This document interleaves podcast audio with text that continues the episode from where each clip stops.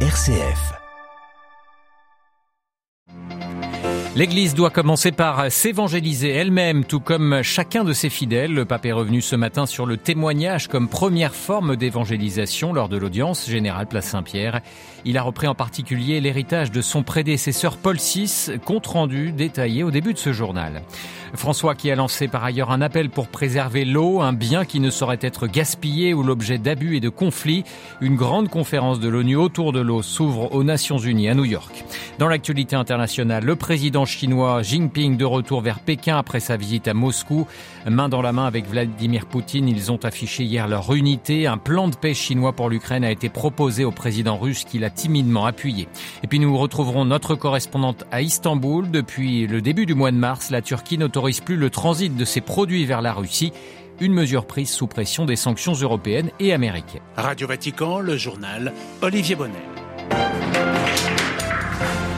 Bonjour, une audience générale du pape François sous le soleil de la place Saint-Pierre ce mercredi matin. Le pape qui est revenu sur le témoignage comme première forme d'évangélisation dans sa catéchèse. Pour cela, le Saint-Père s'est très largement appuyé sur l'héritage de l'un de ses prédécesseurs, Saint Paul VI, auteur d'Evangelii Nunciandi, l'exhortation apostolique sur l'évangélisation parue en 1975 et qui n'a rien perdu de son actualité, estime François. Le compte-rendu de Delphine Allaire.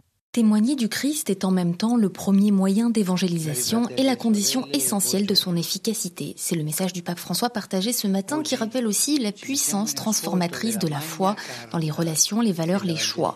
Le témoignage est donc indissociable de la cohérence entre ce que l'on croit et ce que l'on annonce, précise le pape, interpellant les fidèles sur trois questions formulées par Paul VI. Croyez-vous vraiment à ce que vous annoncez? Vivez-vous ce que vous croyez? Prêchez-vous vraiment ce que vous vivez? Soltanto dicendo una dottrina, un'ideologia, no. Una persona è credibile se ha harmonia fra quello che crede e. Nous ne sommes pas crédibles en disant simplement une doctrine ou une idéologie. Une personne est crédible si elle a une harmonie entre ce qu'elle croit et ce qu'elle vit, assure donc François, vilipendant l'hypocrisie comme contraire du témoignage. Nous devons donc être conscients, rappelle-t-il, que les destinataires de l'évangélisation ne sont pas seulement les autres, mais aussi nous-mêmes. Cela en évitant de se réfugier dans les zones protégées par la logique du on a toujours fait comme ça, qui dit le pape rendre l'Église malade. L'Église doit dialoguer avec le monde contemporain mais rencontrer le Seigneur tous les jours et laisser entrer l'Esprit Saint, protagoniste de l'évangélisation. Sans l'Esprit Saint, conclut en effet François, nous ne pourrions faire que de la publicité pour l'Église et non pas évangéliser. Delphine Allaire. Et à l'issue de cette audience, le pape a lancé un appel rappelant le bien précieux qu'est l'eau. Ce mercredi s'ouvre la deuxième conférence mondiale de l'ONU sur l'eau, Palais des Nations Unies à New York. Je prie pour le succès de ces travaux, a dit François. J'espère que cet événement important accélérera les initiatives en faveur de ceux qui souffre de la rareté de l'eau, ce bien premier. L'eau, a-t-il poursuivi, qui ne peut être ni gaspillée, ni utilisée à mauvais escient, ni être un motif de guerre, a souligné le Saint-Père. Toutes ces informations sont bien évidemment à retrouver sur notre site vaticannews.va. Il y a quelques heures de l'ouverture de cette conférence internationale sur l'eau, le secrétaire général de l'ONU, Antonio Guterres, a lancé une mise en garde. Le monde s'engage aveuglement sur une voie dangereuse avec l'utilisation non durable de l'eau, a-t-il dit. Deux milliards de personnes toujours n'ont toujours pas accès à l'eau potable et plus de 3 milliards et demi n'ont pas accès à des installations sanitaires fiables. Mais il est possible d'agir au Soudan. La capitale Khartoum a fait l'objet d'une étude sur la distribution d'eau potable. La forte croissance de la population nécessite une extension rapide des infrastructures, ce qui comporte des coûts trop élevés pour les acteurs publics. Le géographe David Blanchon a mené ce projet d'extension des infrastructures d'eau potable dans la capitale soudanaise, un développement par petites touches. On l'écoute. Le problème euh, souvent en, Afrique, et, c'est de la croissance urbaine, est extrêmement rapide et les infrastructures pour l'eau, euh, souvent qui avaient été concentrées dans le centre-ville, euh, n'arrivent pas à suivre cette croissance urbaine. surtout à Khartoum, ça se fait de façon étalée. Donc effectivement, le, coût de l'extension du réseau coûte extrêmement cher. Et donc, on n'arrive pas à suivre hein, la, rapidité de la croissance urbaine. Et c'est normal, ça demanderait des investissements qui sont très au-delà de la capacité euh, euh, financière des municipalités. Donc, ce qui se passe, c'est que euh, nous, ce qu'on proposait, c'était une espèce de transition, c'est-à-dire d'abord commencer à suivre en, faisant un puits, un peu bonifié, c'est-à-dire que au moins les populations pouvaient avoir accès à moins de 200 mètres pour leurs besoins les plus criants, c'est-à-dire pour boire et pour faire la cuisine.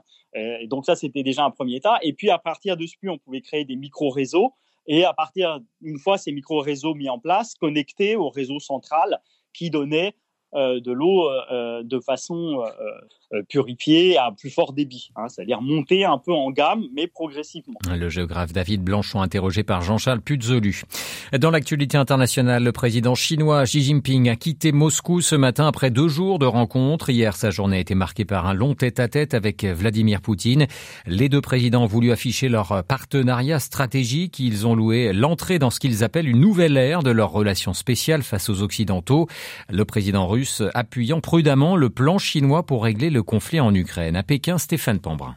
L'initiative chinoise pour la paix en Ukraine est une base pour un règlement pacifique du conflit, a estimé Vladimir Poutine, qui a ajouté cependant que la balle est désormais dans le camp de Kiev et des Occidentaux, qui l'accusent de ne pas vouloir dialoguer avec lui. Le sommet sino-russe n'a débouché sur aucune avancée concrète concernant l'Ukraine. Il a surtout servi à démontrer la solidité des relations entre les deux pays. Écoutez Xi Jinping, le président chinois, à l'issue de cette rencontre. Nous avons signé une déclaration commune pour approfondir notre partenariat global et notre engagement stratégique alors que nous entrons dans une nouvelle ère et une déclaration conjointe sur le plan de développement des domaines clés de la coopération économique sino-russe pour la période allant jusqu'en 2030. Et dans cette déclaration commune aux accents de guerre froide, les deux dirigeants ont aussi vivement attaqué l'Occident, accusant les États-Unis de saper la sécurité internationale et exprimant leurs préoccupations face à la présence croissante de l'OTAN en Asie. Stéphane Pambrin à Pékin pour Radio Vatican. Sur le terrain ukrainien, les combats se poursuivent. Quatre personnes ont été tuées la nuit dernière lors d'une attaque de drone russe qui a touché un lycée professionnel dans la région de Kiev. Euh, information donnée par le chef de la police de la région de la capitale ukrainienne.